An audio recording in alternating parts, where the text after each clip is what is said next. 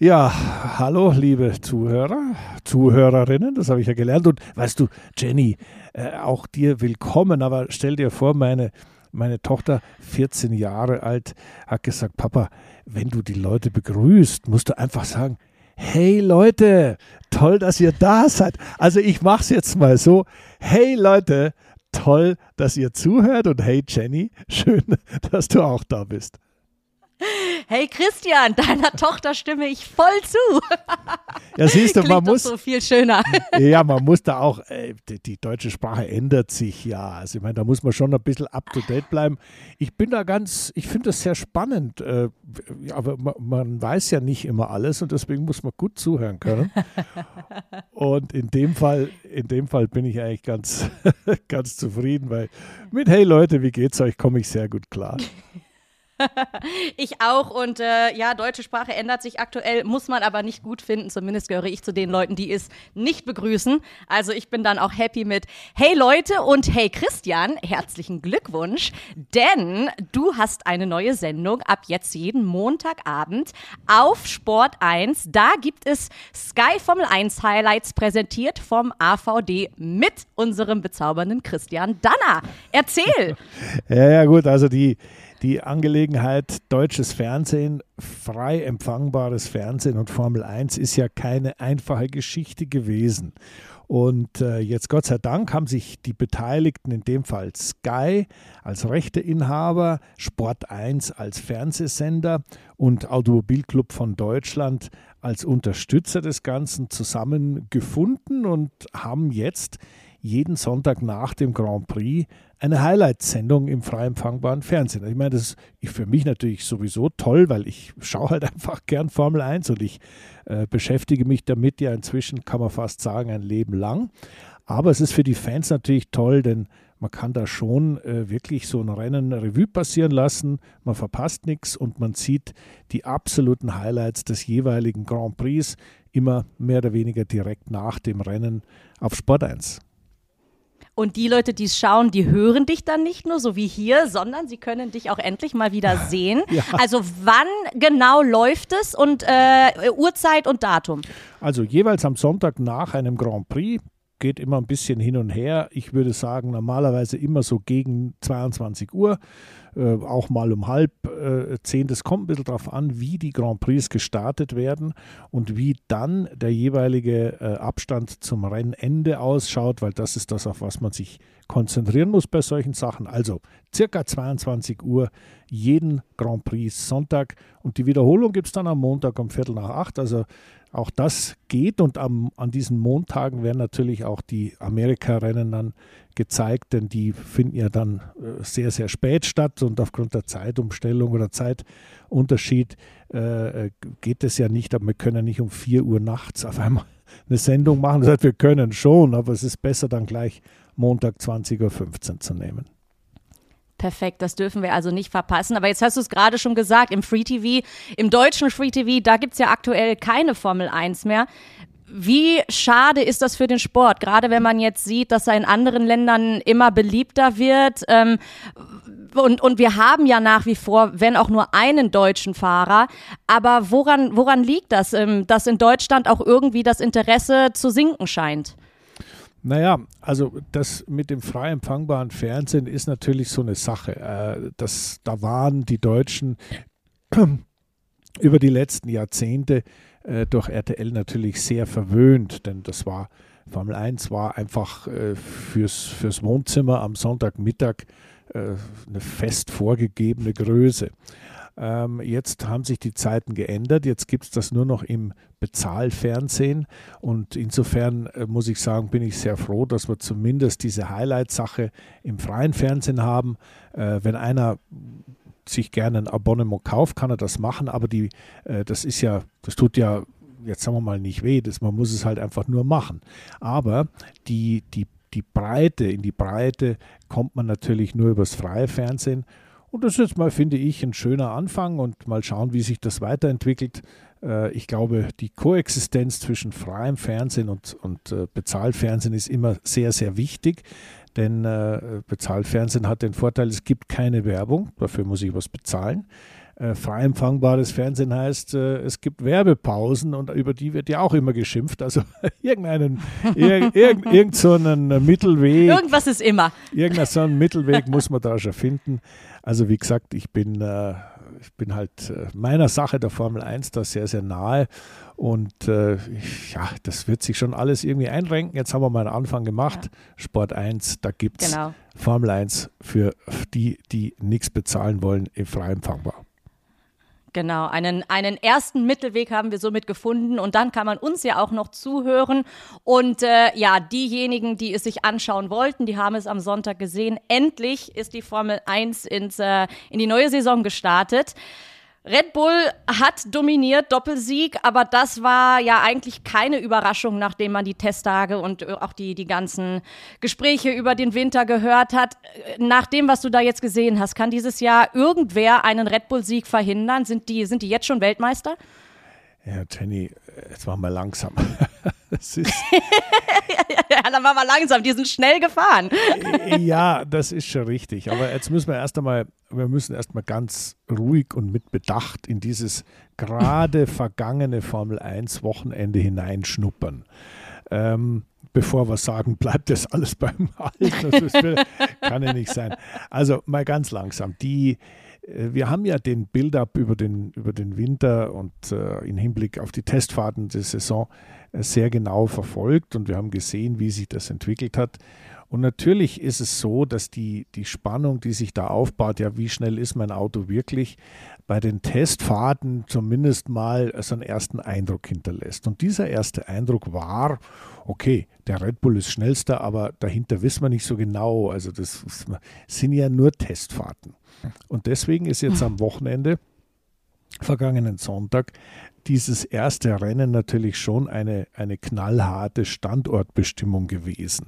Und daher natürlich, äh, mein Standort, die analysieren wir dann gleich ein bisschen. Ja, also da gibt es natürlich viele Themen, die wir da besprechen können. Aber mich interessiert erstmal, äh, hast du es denn angeschaut und wenn du es live gesehen hast, hat es dir denn gefallen? Weil so ein Formel-1-Rennen muss natürlich, dieser Hype ist schön und gut, aber es muss einem schon gefallen, was da abgeht auf der Strecke.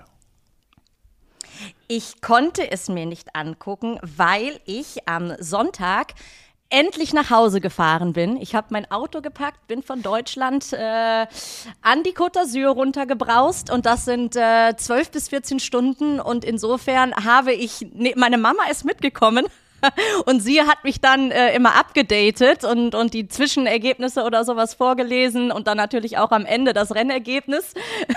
Und wenn ich das jetzt sage, dann wird sie mich lünchen, weil es ging dann so, als sie dann die, die Ergebnisse vorlas.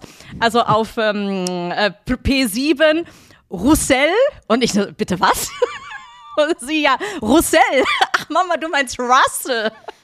So, das, das war dann von da an unser, unser Lacher des, äh, des, der restlichen Fahrt. Und sie sagte, wenn ich das im Podcast sage, wird sie schimpfen. Aber tut mir leid, Mama, hab dich lieb. ähm, so, aber da insofern konnte ich das Rennen deswegen leider nicht gucken. Ich habe mir dann aber natürlich die Highlights angeschaut und ähm, da äh, hat's mir gefallen. Also ähm, ich sag mal, das, was hinter Red Bull passiert. Ähm, da, da war ja mehr oder weniger einiges los. Aber ich finde einfach diese Dominanz schade aus meiner persönlichen Sicht. Und insofern, ähm, ja, also ähm, wir, wir, es hätte ein bisschen mehr Action geben können. ja, Für mich. Wir, wir, reden jetzt wieder über ein altes Formel 1 äh, Problem beziehungsweise ein Leid, das die Formel 1 in zweierlei Hinsicht immer wieder durchläuft des einen freut, des anderen leid und andersrum. Denn alle Red Bull-Fans und vor allem ganz Holland und alle Verstappen-Fans fand, fanden mit Sicherheit, dieser überlegene Sieg war ein wahnsinnig spannendes Rennen. Es war irrsinnig toll. Es hat eine wahnsinnige Freude gemacht, dazu zu schauen. Es war das Tollste, was wir seit, ja, seit dem letzten Grand Prix in Abu Dhabi gesehen haben, logischerweise. äh, aber weißt du, wenn wir uns da ein bisschen zurückerinnern an an Deutschland äh, zu Michael Schumacher bei Ferrari-Zeiten. Ich meine, es war völlig wurscht, wo der Michael losgefahren ist. Als letzter, als erster, mit Boxenstopp, mit drei Boxenstops, mit mit Reifenschanz, völlig wurscht, gewonnen hat er eigentlich immer. Das heißt, ja. da war natürlich auch, das waren Zeiten, die waren brutal langweilig, wenn man es mal objektiv beurteilt. Für Deutschland war es überhaupt nicht langweilig. Das waren die spannendsten Zeiten in der Formel 1, die es je gegeben hat. Und ich bekomme heute noch viele E-Mails. Und wenn ich mit Fans so spreche, die sagen, ja, Herr Danner, das war super, da bald der Schumi da gewonnen hat, das war noch spannend. Und äh, wenn ich dann einwerfe, das war eigentlich überhaupt nicht spannend, das verstehen die Leute nicht. Und deswegen habe ich gelernt, man muss Verständnis haben, denn äh, auch Spann objektive Spannung in einem Rennen heißt nicht unbedingt, dass das die subjektive Es war toll Gefühl, äh, dass das deckungsgleich ist. Und ähm, du hast gesagt, ja, also alles da vorne und so weiter. Äh, dahinter ist mehr los gewesen. Also fassen wir es mal ganz kurz zusammen, wenn wir die ersten beiden Red Bulls da sehen. Kompliment also ich meine, was da das Team und natürlich auch die Fahrer geleistet haben, das ist schon wirklich extra klasse. Und es zeigt natürlich, und da müssen wir natürlich dann die einzelnen äh, äh, Menschen auch mal ein bisschen beleuchten, ähm, die bei der Konkurrenz jetzt sich am Kopf kratzen und überlegen, ja, was haben wir denn verkehrt gemacht? Und ich meine, ich kann sich erinnern, du hast ja für den Toto Wolf ein Lavendelkissen vorgeschlagen letztes Mal und ich habe dann das mit dem Kamillentee noch nachgereicht. Ich glaube, der braucht inzwischen Baldrian und Ferne Branca. Also da hilft, da hilft ein Lavendelkissen nicht mehr. Und vielleicht auch mal einen Schnaps. Ja, ja, Ferne Branca, ich sag ja. Das ach so, ist ach so ja, genau.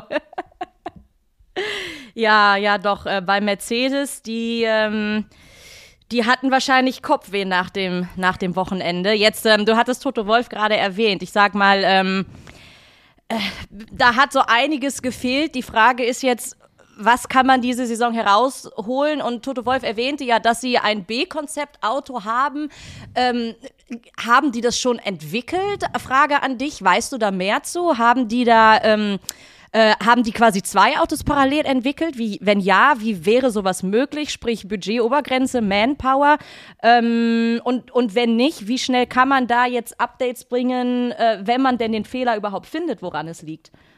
Das kann man natürlich schon irgendwie hinkriegen, so ein Auto wieder ein bisschen auf Vordermann zu kriegen. Aber weißt du, ich glaube, wenn wir so schauen, okay, das Ergebnis des ersten Formel 1 Grand Prix äh, hinterlässt man ganz, eine ganz klare Message. Red Bull sind die, die es können, die anderen haben entweder falsch entwickelt oder nicht genug entwickelt oder in die falsche Richtung, sagen wir mal, konzeptionell das gemacht.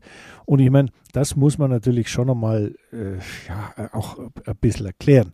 Ich meine, wenn Toto Wolf sauer ist, dass der Mercedes so langsam ist, wenn Lewis Hamilton in der Auslaufrunde sagt, ja, also Leute, äh, vielen Dank für, euren, für eure Arbeit, aber das, das, hat nicht so richtig gelangt, ja, denn wir haben ein langsames Auto. Ähm, dann ist das natürlich schon bitter und insofern muss man sich jetzt fragen, Toto Wolf, der große Teamchef von Mercedes, der große Sieger, der strahlende Sieger über viele, viele Jahre hinweg, sagt jetzt, also alles falsch das ist äh, nicht zu retten. Äh, wir haben ein falsches Konzept. Das erkläre ich gleich noch, was das eigentlich ist.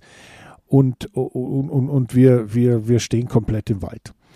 Also die Frage, die man sich stellen muss, ist erstens mal, wie kann es sein, dass man das erst jetzt merkt? Denn dass das Auto nichts taugt, war ja das ganze letzte Jahr sichtbar. Und dann äh, frage ich mich natürlich schon, dass wir, wir müssen ja, weißt du, es ist Formel 1, wir müssen immer alles hinterfragen.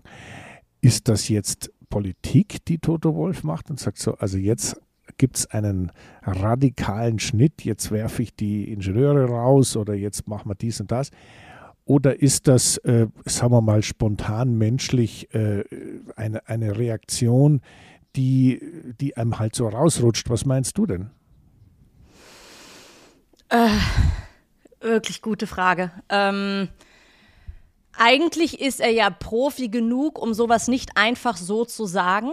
und diese Leute haben ihre Emotionen in der Regel sehr gut im Griff. Auf der anderen Seite, nach einer schon schwierigen Saison und wenn man dann den Winter über glaubt, man würde an den Fehlern arbeiten und diese beheben und dann vor vollendete Tatsachen gestellt wird, die dann genau quasi da weitermachen, wo man aufgehört hat und man eben nicht diesen Sprung nach vorne gemacht hat, ja, dann kann ich auch verstehen, wenn man da steht als Chef und sagt, Leute, was habt ihr eigentlich den Winter über gemacht? Äh, wenn ihr es nicht hinkriegt, ja, dann, dann müssen halt jetzt Änderungen her.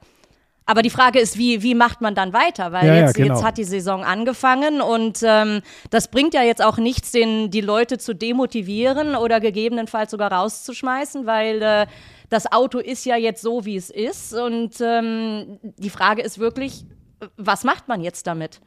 Ja, also die, die, ich bin erstmal ganz bei dir, Jenny. Die, äh, dem, einem Toto Wolf nehme ich nicht ab, dass das so locker, flockig, einfach so rausgesprudelt ist. Nein, nein, der hat sich genau überlegt, was er sagt. Ähm, das ist ein Mann, der sehr klar denken kann. Und deswegen hat Ja. er meiner Ansicht nach das ganz, diese Worte auch in der Intensität, denn also so krass hat man ihn ja noch nie gehört, sehr wohl gewählt. Was kann das jetzt bedeuten? Heißt das jetzt bei Mercedes, die, die setzen jetzt, die haben intern ein anderes Auto schon entwickelt und äh, in der, ich sage jetzt mal, in der Vorabstimmung ging es jetzt mal so aus, dass man erst mit dem alten Konzept weiterfährt und nur wenn das nichts taugt, macht man mit dem parallel entwickelten neuen weiter. Also das ist alles sehr schwer zu beurteilen. Auf jeden Fall ist da ein Sinn und ein Zweck dahinter und der kann eigentlich nur heißen, äh, dass jetzt intern bei Mercedes sehr viel passieren wird. Denn hier mit dem Ding weiter zu frickeln, das bringt überhaupt nichts. Ich meine, das, die haben jetzt ein Jahr rumgefrickelt und dann haben sie den ganzen, ganzen Winter rumgefrickelt und jetzt kommt die Saison, stellen sie fest, ui, jetzt müssen wir ja auch noch ein bisschen weiterentwickeln, sonst klappt das nicht. Also so gesehen ist ein Machtwort sicher richtig. Ein Machtwort des Chefs in der Formel 1 ist natürlich nur dann sinnvoll, wenn es konstruktiv ist. Das heißt, wenn ich eine, einen Plan B respektive einen Notausgang habe, mit dem ich klarkomme. Und das sind natürlich Dinge, die kann nur Toto Wolf wissen. Äh, Du hast vorhin das Budgetcap angesprochen. Das Budgetcap ist natürlich der Grund, wenn man dafür, dass man nicht von Anfang an einfach parallel entwickelt. Früher wäre es so gewesen, ich meine, bei Budgets von 500, 600 oder noch mehr Millionen äh, Dollar im Jahr, da hast du eine, ein Konzept A gemacht und hast hier, hast da was weiß ich, 30 oder 40 Ingenieure dran gesetzt und Konzept B, das hat die, die andere Abteilung gemacht mit den anderen 30 oder 40 Ingenieuren. Das ist nicht mehr so leicht, weil jetzt haben wir ein Budgetcap. Jetzt kann man nicht mehr einfach ausgeben, was man möchte. Deswegen mal sehr gespannt darauf achten, ob diese, dieser, dieser Konzeptwechsel bei Mercedes nicht schon so ein bisschen vorgeplant ist und mit äh, diesem Paukenschlag jetzt eingeleitet wird oder ob die jetzt wirklich die Hosen runterlassen und sagen, jetzt müssen wir wieder von vorne anfangen. Also schwer zu beurteilen, schwer zu beurteilen. Früher wäre ich mir sicher gewesen, die haben ein zweites Konzept, das wird einfach gemacht. Aber Jenny, weißt du eigentlich, wenn wir jetzt über die Probleme bei Mercedes in der Formel 1 reden, weißt du eigentlich, was so ein Konzept überhaupt ist? Nee, das kannst du gerne nochmal genau erklären. ja, man, man gewöhnt sich so dran, äh, so, so Fachausdrücke wie das aerodynamische Konzept des Fahrzeugs so nonchalant zu benutzen und dann zu sagen, ja, so, so hat er dann Konzeptfehler. Jetzt ist das, das normalerweise war das eigentlich immer so, dass man Dinge sehen konnte. Also du hast gesehen, der hat halt äh, den Kühlereinlass da oder die und die äh, Radaufhängung dort und dann hast du gesehen, aha, das ist also jetzt ein Konzept, was darauf hinausläuft und das andere ist irgendwie anders. War sichtbar. Jetzt sieht man aber eigentlich gar nichts, außer der Tatsache, dass dieser, dieser komische Seitenteil am Mercedes klitzeklein ist. Sonst nichts. Wir wissen nichts. Und deswegen muss man sagen, ein aerodynamisches Konzept ist eigentlich nichts anderes wie die, die Vorgabe der Ingenieure, wie diese, die Luft um das Auto herum fließen soll. Obenrum, untenrum, seitlich, durchs Auto durch in Sachen Kühlung und natürlich auch unten durch, um den Abtrieb zu kreieren und dann letztendlich auch auf den Heckflügel kommt. Die Luft hat aber den großen Nachteil, die Luft ist dumm. Die Luft braucht immer jemand, ja, ja, die Luft braucht irgendetwas, was ihr sagt, wo sie hin soll. Ja, das hat, mhm. hat mir mal Adrian Newey erklärt. Ja, und das, der ist ja wohl wirklich der begabteste und, und, und, und unglaublichste äh, Aerodynamiker in der Formel 1. Das heißt, ich muss diese Luft irgendwie von der Nasenspitze bis zum Popo hinten unter Kontrolle halten, dass sie das tut, was ich will. Nämlich schön fließen, Abtrieb machen und keinen Luftwiderstand. Und da gibt es natürlich schon Unterschiede, wie das zustande kommt. Und ich glaube, bei Mercedes hat man halt im Gesamtsystem da ein paar, ja, ein paar Wickel drin, die dazu führen, dass das Auto vielleicht in, im Theoriebereich ganz gut ist, in der Praxis, wenn der arme, wenn der arme Kutscher da um die Ecke fährt, aber nicht mehr ganz so gut ist. Und äh, das sind aber fundamentale Sachen. Und äh, ich glaube, das wird sehr spannend sein zu verfolgen. Was machen die denn jetzt da? Ziehen die irgendeine einen, einen, ein Kaninchen aus dem, äh, aus dem Hut und sagen, ha, zufällig wissen wir, was geht? Oder wird das wieder ein steiniger Weg, der dann äh, von hier mal was gemacht und dort mal was gemacht und irgendwann Mitte des Jahres gibt es dann mal ein Update, was funktioniert. Also da müssen ja. wir genau zuschauen, aber so ein Konzept, so eine konzeptionelle Sache ist was anderes als einen anderen Flügel hinzuschrauben.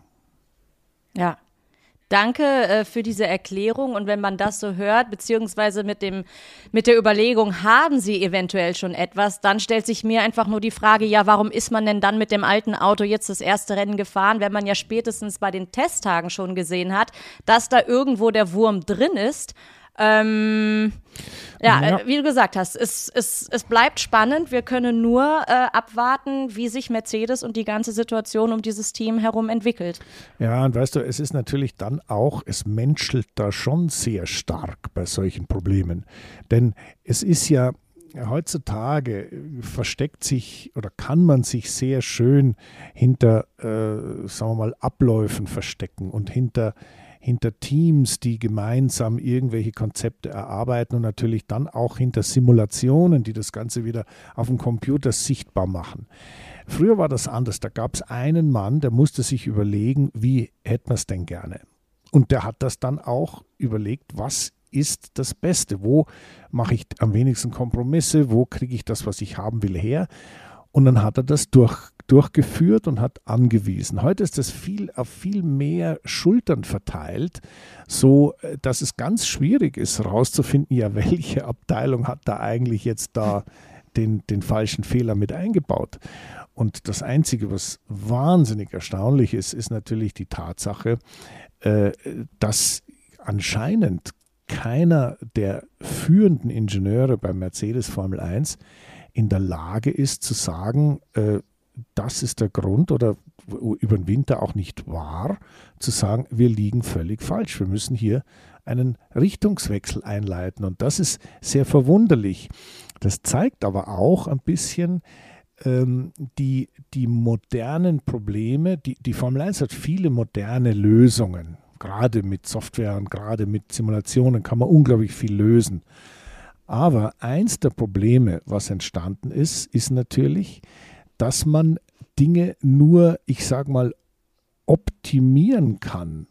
Also du, du hast irgendetwas, das schaut aus so und so und so und dann machst es ein paar Millisekunden besser oder ein paar Hundertstel Gramm leichter oder ein paar und, und arbeitest dann weiter und optimierst das. Aber wenn das Konzept falsch ist, dann kannst du optimieren, was du willst, dann ist das andere Konzept halt besser. Und das ist das, was ich nicht verstehe. Da muss doch irgendwo einer sitzen und sagen, hey, so geht's und dann optimieren wir das. Aber da, so weit sind sie da nicht gekommen. Ja, aber ich glaube, das ist nicht nur ein, Pro ein Problem der modernen Formel 1, so wie du es gerade beschrieben hast, sondern generell ein Problem der ganzen Gesellschaft, wenn man das jetzt mal weiterspinnt. Zum einen, zu viele Köche verderben den Brei, aber es fehlt auch heutzutage an um es mal plump auszudrücken, Eiern in der Hose, dass mal wirklich einer auf den Tisch schaut und sagt, Leute, das und das ist falsch. Man muss ja dann nicht irgendwen an die Wand stellen oder an den Pranger stellen, aber sagen, es ist falsch, wir machen es jetzt neu. Und ähm, viele reden nur drum herum. Man, man erlebt das in ganz, ganz vielen Bereichen und da können sich auch viele Leute selber mal an die eigene Nase fassen. Kaum einer traut sich mehr, was zu sagen oder auch selbst ehrlich zu sich selbst zu sein und zu sagen, oh, da habe ich vielleicht einen Fehler gemacht. Was ja nicht schlimm ist, weil Fehler gehören dazu. Nur ja. wenn man den Fehler dann auch wahrnimmt und erkennt und ausspricht, dann kann man es erst verbessern. Und wenn man jetzt, wie du gerade gesagt hast, an dem Konzept rumwurschtelt und man weiß aber eigentlich, es, ist, äh, es, es, es bringt nichts. Aber das ist leider für mich ein Problem dieser Gesellschaft, nicht nur äh, auf Mercedes ähm, bezogen. Naja, gut, du siehst, die Formel 1 ist wie das richtige Leben, nur komprimiert. Also es, es, die, die, Probleme ja. bleiben die gleichen. Nein, das ist jetzt. Es arbeiten ja am Ende auch nur Menschen dort. Genau, genau das ist das, was ich sagen wollte. Es kommt dann schon auf die Menschen an, die die Entscheidungen treffen, wie die ganzen Werkzeuge, wie auch immer die geartet sind, eingesetzt werden. Und die Entscheidungen trifft immer noch der Mensch. Ja, und nicht nur Mercedes scheint ja da weiterzumachen, wo sie letztes Jahr aufgehört haben, sondern Ferrari hat auch mal gedacht, ach ja, machen wir mal hier und da einen Ausfall und äh, starten so auch direkt in die neue Saison. Ja, das also wir haben über Fred Vasseur, den neuen Chef bei äh, Ferrari und über Binotto, den alten Chef, ja öfters mal gesprochen. Jetzt mal ganz ehrlich, so wahnsinnig viel hat sich ja nicht geändert bei Ferrari, außer dass man klar wusste, das gesamte Motorenprogramm wird ein Zuverlässigkeitsprogramm. Das gesamte Aero-Programm wird ein Programm, wo ich sage jetzt mal op optimiert wird, weiterentwickelt wird, wie wir es gerade besprochen haben. Äh, die Fahrer sind gleich geblieben und ein bisschen äh, Strategieabteilung rauf und runter, da ist ein bisschen was verändert worden. Aber dass es jetzt beim ersten Rennen, dass da beim Ferrari äh, erstes Mal die Speed nicht stimmt, ganz klar, und zweitens dann die Zuverlässigkeit gleich derartig dramatisch nicht funktioniert, das ist, also Entschuldigung, das ist schwer nachvollziehbar. Ich meine, die haben ja, ja, selbst eine Batterie und Komponenten gewechselt vor dem Rennen. Das heißt, die sind, Achtung, die Regeln haben sich nicht geändert. Du darfst ja nur äh, drei Motoren pro Jahr verwenden. Und das gleiche gilt für die Batterien und für die Turbolader und was weiß ich alles. Jetzt sind die schon am Wechseln, bevor die den ersten Start gemacht haben. Und bums, ist der Motor auch noch hochgegangen. Also wie man das einfach so lösen kann, da bin ich mal gespannt. Und die, die Nonchalance, die da immer so mitschwingt, ja, ja, wir analysieren jetzt und der Motor ist in Maranello und dann schauen wir mal, was da kaputt ging. Ja, Entschuldigung, auch hier zeigt sich, da ist irgendwo was passiert, wo halt nicht die richtigen Entscheidungen getroffen worden sind. Und das lässt sich auch nicht so leicht ändern, denn das muss ja dann, wenn da jetzt ein fundamentaler Konstruktionsfehler irgendwo sein sollte, ja, dann hast du ja nur noch zwei Motoren, wo du das ändern kannst, bevor du die einsetzt. Ja. Also innerhalb von einer Woche muss das Problem jetzt gefunden sein, sonst hat der in Saudi-Arabien dasselbe Problem nochmal. Wie realistisch ist das mit Blick auf Ferrari? Hm. Ja gut, die, die sind schon, das ist schon eigentlich eine gute Modernabteilung, ah, die kann das schon lösen. Aber äh, dass sowas überhaupt so weit kommen kann, ist natürlich. Ja. Ja, nur, weißt du, wenn man sagt, ja, das, der Mercedes, wie kann es nur so weit kommen, das? Bei Ferrari, wie kann es nur passieren, das? Ja gut, alles schön und gut, aber wie, wie möchtest du das lösen? Du, hast, ja. du, du kannst ja nicht einfach die Abteilung feuern. Also du musst ja, ja, ja irgendwie musst Erst recht nicht jetzt nach dem, nach, dem, nach dem Start der Saison. Ja klar. Also ja. das ist schwierig, ja, sehr schwierig. Blicken wir aber einmal nach vorne auf das Team, das über den Winter offensichtlich alles richtig gemacht hat, nämlich Aston Martin. Ich habe mich ja riesig gefreut über diesen Podestplatz von Alonso. Ähm, ja, war, und, und es war ja auch kein, kein, ähm, kein geschenkter Podestplatz, sondern ähm, er hat das wirklich aus eigener Kraft erfahren können. Und auch, auch Stroll auf P6 hat mich äh, ohne Testtage erstmal überhaupt das erfahren konnte, hat mich überrascht. Und ähm, dass er dann auch noch ähm, ja, in, in, auf Platz 6 gefahren ist. Ähm, was hat Aston Martin jetzt über den Winter richtig gemacht? Im Vergleich ja, zu den anderen. ja, also äh, gut, das ist ja dein altes Team, wenn du so willst. Ja, also ich meine. Ja, ich weiß. Da, deswegen, deswegen verstehe ich auch deinen Enthusiasmus. Das ist ja auch gut so. Ähm, ja, also eines ist einmal ganz klar, die, die, sagen wir mal, die, die ganzen Ingenieure, die dort neu rekrutiert wurden, das ist ja die, das halbe, halbe Red Bull Designbüro, was dort arbeitet inzwischen, ähm, ja. das sind erstens mal die richtigen Leute gewesen, die Lawrence Stroll da abgeworben hat. Aber äh, es sind auch die Leute, die offensichtlich in der Lage sind, ähm, die, ein, ein, ein, den, also einen Überblick zu haben.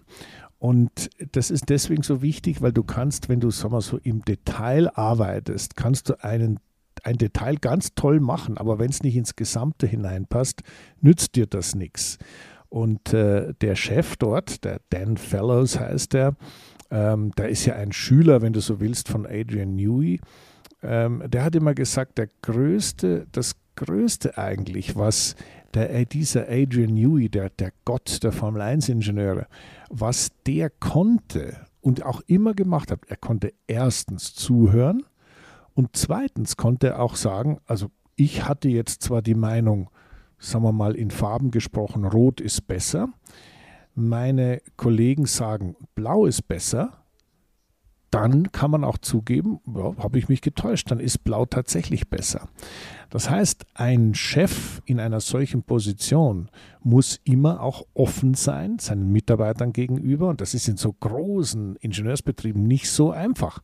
Und dann braucht er natürlich auch die richtigen Mitarbeiter, denen er vertrauen kann. Und ich glaube schon, dass die bei Aston Martin ein Team, das ist ja nicht nur einer, der da auf einmal sitzt und loslegt, äh, etabliert haben und installiert haben, wo dieses Miteinander von Anfang an funktioniert hat. Und äh, das ist der Schlüssel zum Erfolg. Und deswegen haben die jetzt ein Auto gebaut, was, wenn man den Funksprüchen von Alonso zuhört, oh, what a beautiful car to drive. Ja? Du musst dir mal vorstellen, der, der fährt einen Grand Prix, letzte Rille, ist, kämpft mit dem Hamilton und ist dann vorbei und fährt Richtung Podium. Und dann sagt er, Mensch Leute, hey, so schön zu fahren, das Auto. Ich meine, da ist mir natürlich das Herz aufgegangen. Da dachte ich, Halleluja, das ist mein Rennfahrer, verstehst du? Der hat auch noch ja. einen kleinen Kommentar während eines Grand Prix äh, ganz ins Allgemeine gesprochen für sein Ingenieursteam übrig. Also das hat mich schon sehr beeindruckt. Ja, nee, also aber das ganze Team schwärmt ja auch von ihm als Fahrer. Ich sag mal, in der Vergangenheit war das nicht immer so, aber er scheint wirklich jetzt mit über 40, wo es ja auch halt, man sagt ja, 40 ist die neue 30, aber er wirkt einfach ausgeglichener, glücklicher, zufriedener und scheint dieses, diesen ganz, das ganze Formel 1 Leben jetzt ganz anders zu genießen als, als damals. Und, ähm, und das, ja, es, es macht einfach Spaß, ihm zuzusehen. Ja, und bei Alonso, äh, kommt natürlich noch was dazu. Ich meine, der hat in seiner Karriere war der immer überragend. Ich meine, der hat Michael Schumacher geschlagen, äh, der hat sich äh, unglaubliche Zweikämpfe mit Michael geliefert, äh, die er manchmal verloren hat, manchmal gewonnen hat. Aber äh, das ist einer, der weiß ganz genau, äh, lamentieren nützt nichts. Du musst dir auf der Strecke holen, was da ist und du musst halt auch als Rennfahrer nicht nur dein Talent, sondern auch dein Hirn mit einschalten, um weiterzukommen. Das hat, wenn man auf seine Karriere, auf Fernando Alonso's Karriere blickt, nicht immer geklappt. Denn der hat natürlich schon oft äh, in, in Frust, einer Mix aus Frustration und Emotion äh, Dinge gemacht, die, ja, die schon ein bisschen bisschen hart waren, ja, also wo er diese, diese Jugendlicher Wahn und das Temperament eines Südländers, kann ja, man da als Entschuldigung sagen. Also so ganz jugendlich war er da nie mehr, aber ist ja wurscht. Also der hat, der hat schon viel äh, verbrannte Erde hinterlassen, das muss man ganz ja. klar sagen. Aber der ist natürlich auch jemand, der ganz klar gemerkt hat, ich habe keinen Plan B. Also das ist nicht einer wie Vettel, der da der sich da verwirklicht mit, mit äh, LTBQ Dings da und mit diesen Sachen, sondern der ist Formel-1-Fahrer und der, der, der, will auch gar nichts anderes sein als Rennfahrer. Und, und das hat ihn wahrscheinlich dazu gebracht zu sagen, so, also jetzt mal nochmal mit vollem Elan und allem, was ich geben kann, rein in dieses Projekt. Und die Umsetzung ist schlichtweg brillant, absolut brillant. Ja. Denn äh, diese, diese, dieser Kampf gegen Hamilton, ich meine, Entschuldigung, das ist es, was wir oder was die Fans sehen wollen. Rennfahrer gegen Rennfahrer und der, der es ein bisschen besser macht, überholt. Und das ist genau ja. das, was wir sehen wollen. Ja, genau dieses Überholmanöver von den beiden, dieser Zweikampf, das war auch, äh, als ich das in den Highlights gesehen habe, da ging mir das Herz auf. Also äh, die zwei der allerbesten Fahrer, eigentlich kann man sagen aller Zeiten, ähm, da hat man gesehen, wie sie es können. Und der eine zog am anderen vorbei und holte sich den Platz zurück. Und es ging hin und her und ähm, es ist nichts passiert. Sie haben sich trotzdem genug Raum gelassen. Es war einfach Rennfahren auf höchstem Niveau. Und es war ein Traum, diesen beiden zuzusehen. Naja. Und dann hat er es ja später nochmal mit Science eigentlich, ist er ja auch nochmal gut dran vorbeigezogen. Genau. Ja, schau mal, das ist, du weißt, ich bin jetzt nicht wirklich der, der brüllende Fußballfan, ja. Aber bei der letzten WM gab es ja auch diesen Herrn Messi, der, ich sage jetzt mal, mehr oder weniger im Alleingang Sachen gemacht hat, wo du gesagt hast, das gibt's nicht. Wie spielt denn der? Das ist ja unglaublich, das ist fantastisch. Und genau das sind diese Momente, die man als Sportfan genießen darf und genießen muss. Denn sowas gibt es ja auch nicht alle Tage. Wie viele Rennen ja. haben wir, die fahren einfach von Anfang bis Ende irgendwie hinter sich her und fertig. Aber solche Sachen wie das, was Alonso, die Show, die er da geboten hat, ist vergleichbar mit irgendeiner Gala von Lionel Messi oder äh, von auch in, in anderen Sportarten ganz genauso. Äh, Michaela Schifrin im Skifahren und so weiter und so weiter. Das, das kann man äh, ja auf jede Sportart beziehen und ich finde es halt schön, dass das sichtbar wird und sichtbar wurde. Und das gibt einem auch die Freude, da an diesen Dingen teilzuhaben, weil die Technik ist alles schön und gut. Ja, da ist halt das Konzept, wie wir gesagt haben, und die Luft fließt nicht richtig. Und weiß der Geier, kann ich nicht verstehen. Aber der Fahrer, der ja. den anderen so sich zurechtlegt und sagt, jetzt fahre ich hier ein bisschen weiter links, dann musst du weiter rechts und dann habe ich die nächste Kurve, bin ich dann da und dann mache ich das und dann bist du dort und zack, dann hat er. Ja, toll. Das ja. ist das, auf was es ankommt, was uns fasziniert. Naja, also Alonso-Fans sind wir jetzt, da müssen wir gar nicht mehr drüber reden. Aber was machen wir denn mit uns? Ich war früher kein Alonso-Fan, aber wirklich, ich bin, also in diesem Jahr bin ich zum äh, Alonso-Fan mutiert oder schon über den Winter. Ähm, nee, also das ist mein Team, äh, dem ich dieses Jahr definitiv am stärksten die Daumen drücke. Ja, was machen wir denn? Aber ja, Daumen drücken. Hülkenberg, willst du auf den zu sprechen kommen? ja, natürlich. Wir müssen den, den Deutschen natürlich auch noch reinkriegen, aber es gibt schon noch so, ich meine, weißt du, wir haben jetzt über die Spitze gesprochen gesprochen und über die Konzepte gesprochen, über die Ingenieure gesprochen und so weiter. Aber äh, es gibt ja weiter hinten auch noch ein paar Sachen, die passieren. Da gehört Hülkenberg dazu. Und äh, da gehört natürlich auch etwas dazu wie McLaren, weil ich meine, das mit McLaren, bevor wir den ja. Hülkenberg nehmen, ist natürlich insofern lustig, weil das, äh, das Social Media ist ja etwas, was äh, von den Teams und von den Fahrern immer wieder gern benutzt wird, um Stories zu äh, verteilen, um Messages rüberzukriegen. Also wir sind so oder das ist die lustige Geschichte. Und gerade Lando Norris ist ja bekannt dafür, für jeden Quatsch zu haben zu sein. Und deswegen ist es sehr lustig gewesen zu verfolgen, was passiert ist nach dem Grand Prix von Bahrain, dem ersten der 23er Saison, in Richtung auf McLaren mein lieber Mann, haben die die zerlegt und da, das sind orange lackierte Traktoren waren da zu sehen. Da waren, ja, ja, also das war, die, die ganzen äh, McLaren-Fans haben sich quasi ein bisschen selbst verkohlt. Äh, das ist schon, äh, man hat sich fast lächerlich gemacht.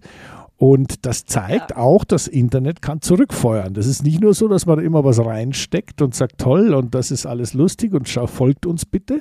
Äh, wenn man das tut, kann es auch mal in die andere Richtung gehen. Und das hat McLaren äh, erlebt, denn das, was dort war, ich meine, Piastri ist ausgefallen äh, mit irgendwelchen Getriebe- oder Elektronik-Elektrikproblemen. Und äh, der Lando Norris hat, glaube ich, was ich, siebenmal gestoppt. Letzter. Ach so, ja. ja. Und ist letzter geworden. Also das ist dann natürlich schon äh, schrecklich, aber auch da versetz dich mal in so einen Lando Norris. Wie fühlt sich der jetzt? Was meinst du? Ja, das, das, ist, na, das, ist, äh, das ist schwer. Ähm, Gerade mit Blick auf die heutige Welt, eben mit dem ganzen Social Media. Damals, ähm, ich sag mal zu, zu meiner Zeit, da fing das gerade erst an. Da war Instagram ganz neu, da hat das noch keiner genutzt.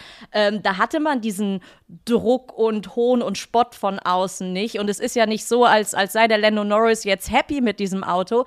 Ähm, der, der will genauso gewinnen wie alle anderen auch und äh, sich auch erst recht nicht lächerlich machen.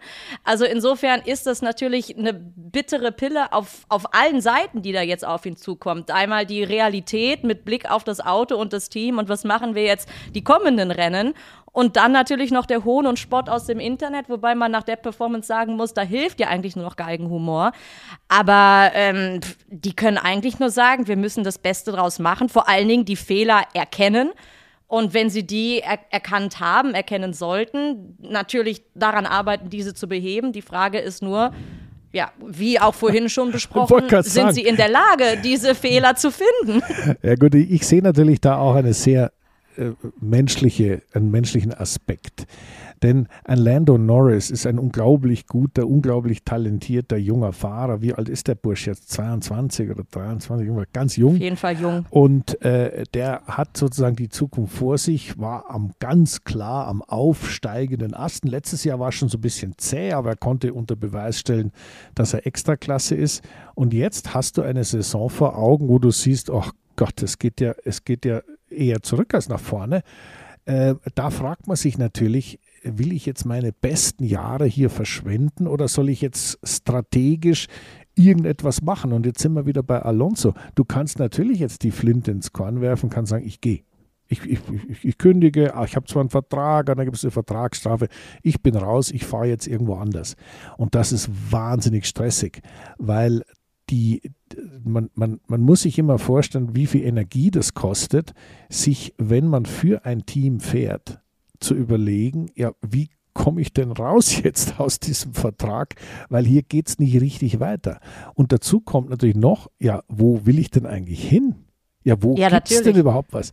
Und das ist wahnsinnig stressig übers Jahr hinweg und äh, da ist natürlich der Manager gefragt und all das. Aber es bleibt an einem hängen, glaub mir das. Nicht nur nagt der Misserfolg an einem, sondern auch dieser Stress, ja, wie soll es weitergehen? Ich will ja mit meiner Karriere weiterkommen. Ich darf da keinen Fehler machen. Natürlich, aber würdest du wirklich sagen, dass das bei ihm jetzt schon zu äh, Saisonbeginn irgendwie im Kopf schwirrt? Weil jetzt, man hat den Vertrag, am Ende ist man ja trotzdem nur einer von äh, 20 Fahrern, die es in diese Königsklasse geschafft haben. Das heißt, äh, irgendeiner ist sowieso immer letzter. Ähm, das will man natürlich, dieser, genau dieser Letzte möchte man nicht sein. Aber ähm, man eigentlich kann man nur den Blick nach vorne richten, dieses Jahr fahren, weil also kündigen würde da doch keiner. Ähm, man wird nur versuchen, vor allen Dingen natürlich bis zum Sommer hin, das Bestmögliche rauszuholen, wie wir beim letzten Mal schon gesprochen hatten, den Teamkollegen bestmöglich schlagen, um dann zu hoffen, äh, dass irgendwo ein anderes Cockpit frei wird und das Team zu wechseln. Aber das find, findet ja erst dann in der kommenden Saison statt. Ja, das ist richtig. Aber weißt du, was ich machen würde? Frag doch mich mal, was würdest denn du als Was würdest du denn machen, Christian? Also ich würde an Lando Norris' Stelle äh, mein Team, und zwar nicht das Rennteam, sondern mein privates Team, mein Management-Team, würde ich mal losschicken zum Sondieren. So, Leute, schaut mal, was geht nächstes Jahr. Was geht da? Kann ja. ich irgendwo fahren? Und das geht bei Mercedes los, fährt der Hamilton weiter, das geht bei Red Bull weiter. Wie ist die Situation mit Perez? Äh, das ist bei Ferrari unter Umständen auch ein Thema. Hm, das ist bei äh, Aston Martin jetzt keins, aber ich würde mein Team mal losschicken. Findet mir ja. eine Alternative. Und dann würde ich mich wieder auf den Alltag konzentrieren und würde meine Rennen fahren. Und jetzt reden wir über ja. Hülkenberg, weil der ist ja, der hat ja lang genug Pause gemacht, um zu entspannen. Jetzt fährt er wieder. Ja, Und der hat am Samstag ein Statement gesetzt, das konnte ich nicht glauben, als ich das gesehen habe. Also äh, bis in Q3 gekommen, Hut ab. Äh, ich glaube, da, ich weiß nicht, hast du damit gerechnet? Also ich nein, nicht. Nein, habe ich nicht damit gerechnet und das zeigt halt einfach, äh, ein, ein, guter Rennfahrer, der ist halt ein guter Rennfahrer, der kann das halt. Und die ja. Art und Weise war, finde ich, sehr, sehr angenehm, sehr unspektakulär. Da, da gab es kein Zinnober, kein Durcheinander, nichts. Der ist gefahren, hat abgeliefert und fertig. Dass es im Rennen dann ein bisschen in die Hosen ging, liegt natürlich auch daran, dass man diesen Zusammenhang zwischen Training und Rennen, auch was das Auto, die Abstimmungsweite angeht, das muss man schon erst ein bisschen erarbeiten und erfahren. Und natürlich ist er nicht im größten Team, die das alles automatisch wissen. Natürlich muss er sich da einbringen. Aber ich glaube, äh, der Nico Hülkenberg kann das erste Rennen als äh, perfekt ab, äh, abhaken, würde ich sagen. Also würdest du sagen, dass er äh, mit dem Ergebnis auf jeden Fall zufrieden sein kann, auf wenn man den Fall. Samstag und den Sonntag äh, be betrachtet? Auf jeden Fall. Auf jeden Fall. Und ich glaube, äh, da, da, da ist eine Zukunft drin. Allerdings natürlich, das ist jetzt nicht äh, Red Bull, für die er fährt. Da ist eine gewisse, ja. ein gewisses Limit ist da drin in so einem Auto und das ist halt so. Aber das wusste er vorher. Ja, aber jetzt hat ja, haben ja Williams überraschenderweise, zumindest für mich, auch Punkte dieses Rennen geholt. Glaubst du, für Haas sind diese Saison Punkte drin? Naja, du hast es auf den Punkt gebracht sozusagen. Die Punkte sind der Punkt dieses Jahr. Und zwar, ja. wer, wie viele Plätze gibt es denn überhaupt? Es gibt ja nur noch zwei also die beiden Ferrari ja. im Normalfall, die beiden Mercedes im Normalfall, die beiden Red Bull im Normalfall, die beiden Aston Martin, da bleibt nur noch der neunte ja. und der zehnte übrig. Und außer es geht einer kaputt von den Großen. Das heißt, das ist schon ganz anders als, als im vergangenen Jahr, wo man auch mal aus eigener Kraft irgendwie mal Fünfter oder Sechster werden konnte.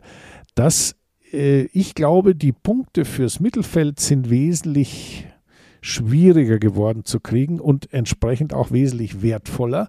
Das heißt, der eine Williams-Punkt, den eigentlich unser Jost Capito verdient hat, denn der hat das Auto ja mit seinen, seinem Team, als er noch in Amt und Würden war, konzipiert und äh, zu verantworten gehabt. Ähm, und und äh, Sauber, also Alfa Romeo Sauber, äh, die, ja. die sind ganz glücklich, glaube ich, mit der Tatsache, dass sie da in die Top Ten reingerutscht sind. Das wird nicht, wird nicht einfach dieses Jahr. Ja. Aber die ersten Punkte sind da auf dem Konto. Blicken wir noch einmal auf die Rookies. Drei neue Fahrer haben wir in diesem Jahr. Deiner Meinung nach, wie haben die sich äh, allesamt geschlagen? Das war ja eigentlich eine extremst unterschiedliche Performance. Ja, also einer ist ja eigentlich kein Rookie, obwohl er einer ist. Das ist Nick de Vries. Ich meine, äh, genau. dem Ingwer-Tee sei Dank ist der ja gut vorbereitet. Und dieser, dieser Nick de Vries äh, hat ja schon die Formel 2 gewonnen, hat die Formel E-Weltmeisterschaft gewonnen, hat schon relativ viel getestet.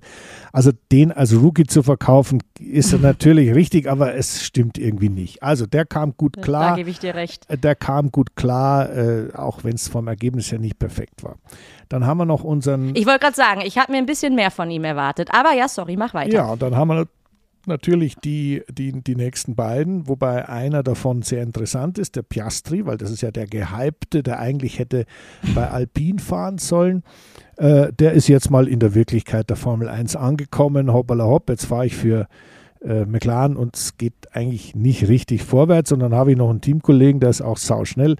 Auch einen guten Job gemacht, der Piastri, cool geblieben, aber die Wirklichkeit hat ihn eingeholt und jetzt kommt der, der eigentlich am positivsten überrascht hat, das war Logan Sargent, der Amerikaner. Denn äh, von dem hat ja eigentlich, hat eigentlich kein Mensch da draußen je was gehört, außer den Insidern, die halt Formel 2 geguckt haben. Ähm, der hat einen sehr guten Job gemacht, äh, muss ich sagen, denn der war nicht weit weg von seinem Teamkollegen Albon und ist auch fehlerfrei durchs Wochenende gegangen. Das heißt, mhm. die Nachwuchsformeln sind meiner Ansicht nach sehr gut und liefern bei De Vries, bei ähm, ähm, Piastri und bei ähm, Sargent sehr gute Fahrer, die in der Formel 1 problemlos klarkommen. Und deswegen finde ich, das ja. ist ein gutes Zeichen gewesen. Und es gibt ja schon wieder neue. Boschung hat gewonnen, Pourcher schon bei Alpha unter Vertrag hat gewonnen in der Formel 2. In der Formel 3 war es ein bisschen durcheinander. Aber wie hat er, wie ist Sophia? Wie hat sich denn unsere Sophia, ich wollte ja beide, zwei doofe, ein Gedanke. Unsere Sophia Flörsch, äh, als wir über die Damen im Motorsport gesprochen hatten, wie hat die sich denn an diesem Wochenende äh, geschlagen? Ja, sie hat sich tapfer da aufgehalten, wo sie sich immer aufhält, nämlich am Ende des Feldes. Also sie war irgendwo so 24. im ersten Training, dann Rennen, glaube ich, 22. einmal 21. Also die Top 20 hat sie nicht geknackt, aber sie ist zumindest beide Rennen zu Ende gefahren. Ich glaube, die Chancen sind überschaubar, dass wir die Sophia Flörsch bald in der Formel 2 oder, wie wir dann gesagt haben, aus der Formel 2 in der Formel 1 sehen. Das, glaube ich, ist ein bisschen unwahrscheinlich. Ja, ja, da äh, stimme ich dir zu. So, Bahrain liegt also hinter uns. Ich sag mal, mittlerweile ist es ja wirklich ein etablierter Grand Prix. Das, äh, das war nicht immer so, wenn ich da zurückdenke. Damals, als ich dort war, da ähm, war das alles andere als lustig und man bekam viel Gegenwind. Es gab Aufstände dort, aber heute ist da ist ja nicht mehr viel von übrig geblieben, Och, oder? Deswegen, Wann warst du zuletzt dort? Ich war immer wieder da. Ich war letztes Jahr auch schon da. Aber das hat äh, auch wieder da. Die Bahrain äh, ist halt ist gut. Aber jetzt gehen wir ja nach Saudi-Arabien in zwei Wochen ja. und ähm, schauen, wie es da weiterläuft. Also ich bin jetzt jemand, der sich da sehr auf das Sportliche konzentriert und in Jeddah, das nächste, der nächste Formel 1 Grand Prix in zwei Wochen, wird natürlich äh, wieder ein sehr spannender werden. Und ich hoffe, dass es mal keine Raketenangriffe und solche Sachen gibt, die wir ja da in. Ja, ja, habe hab ich ja mit der Formel E selbst. Ja, bei der Formel E. Und, ja, ja, Formel 1 du. war ja auch äh, äh, was los. Aber äh, äh, da ich freue mich auf das Rennen, das wird spannend und vor allem jetzt kommt es, das wird dazu führen, dass wir das Ergebnis Bahrain ja entweder bestätigt bekommen oder nicht und sehen, wo geht die Reise hin. Ist der Aston Martin jetzt nur in Bahrain so gut gewesen, weil, weil, weil?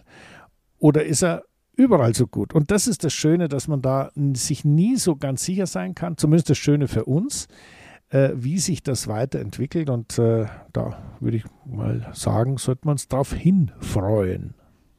Auf jeden Fall. Nee, ich freue, also ich denke auch, die ersten drei, vier Rennen, danach kann man wirklich erst sagen, wo für die einzelnen Teams und Fahrer die Reise hingeht.